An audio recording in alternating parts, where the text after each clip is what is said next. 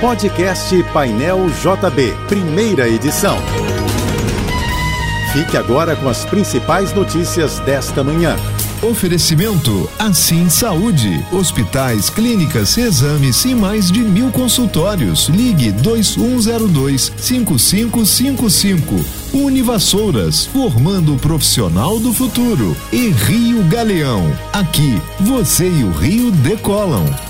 Um novo golpe surgiu na praça e agora os criminosos estão se passando até por agentes da Polícia Rodoviária Federal para enganar as pessoas. Segundo as denúncias, os bandidos enviam um e-mail para a vítima com mensagens de falsas multas e orientações para o pagamento. Tudo, porém, não passa de mentira e, ao realizar a transferência, a pessoa cai no golpe. A PRF informou que a prática atinge pessoas do Brasil inteiro a corporação também reforçou que não envia nenhum tipo de notificação de multas por e-mail, mensagens de texto ou telefonemas. Para conferir possíveis multas, basta acessar o site prf.gov.br. Fique atento e não caia em golpes. O IBGE divulgou o resultado de janeiro do Índice Nacional de Preços ao Consumidor Amplo, IPCA. Considerado a inflação oficial do Brasil, o índice fechou o primeiro mês do ano com alta de 0,42%. Em dezembro do ano passado, a subida havia sido de 0,56%. Em 12 meses, o IPCA acumula crescimento de 4,51%. A alta de janeiro foi puxada pelo setor de alimentos e bebidas, que subiu 1,38%. Segundo o IBGE, o resultado do setor foi influenciado pelas altas temperaturas e as chuvas intensas no país. O Rio hoje terá tempo claro, sem previsão de chuva, segundo o Instituto Nacional de Meteorologia. A temperatura deve chegar à máxima de 34 graus. Com o início do carnaval no Rio, fique atento às mudanças no transporte público. Diversas linhas de ônibus serão alteradas por conta de interdições de vias para desfiles de blocos e no sambódromo. Já o metrô está funcionando sem paralisações desde as 5 horas da manhã de hoje e seguirá assim até a meia-noite da terça de carnaval. A Supervia também terá reforço na operação, com viagens extras nos trens dos ramais Japeri, Santa Cruz e Saracuruna. Nas madrugadas, o embarque será feito apenas à estação da Central do Brasil, que ficará aberta 24 horas até a próxima terça. As barcas e o VLT também terão horários diferenciados por causa da folia, e o BRT contará com reforço na frota. O Brasil segue vivo no torneio pré-olímpico. A seleção venceu a Venezuela por 2 a 1 em Caracas e subiu para a segunda posição do quadrangular final da competição, com três pontos.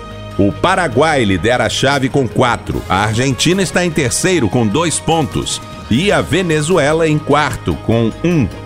Agora a equipe brasileira depende apenas de si para garantir uma vaga na Olimpíada de Paris. Para isso, precisa vencer o clássico contra a Argentina na última rodada, no próximo domingo. Em caso de empate, o Brasil precisará que a Venezuela não vença o Paraguai. Se for derrotada, a seleção brasileira estará fora dos Jogos Olímpicos pela primeira vez em 20 anos. Acaba hoje o prazo de inscrição para o concurso nacional unificado. Segundo o Ministério da Gestão, mais de 1 milhão e 700 mil pessoas já se inscreveram no Enem dos concursos.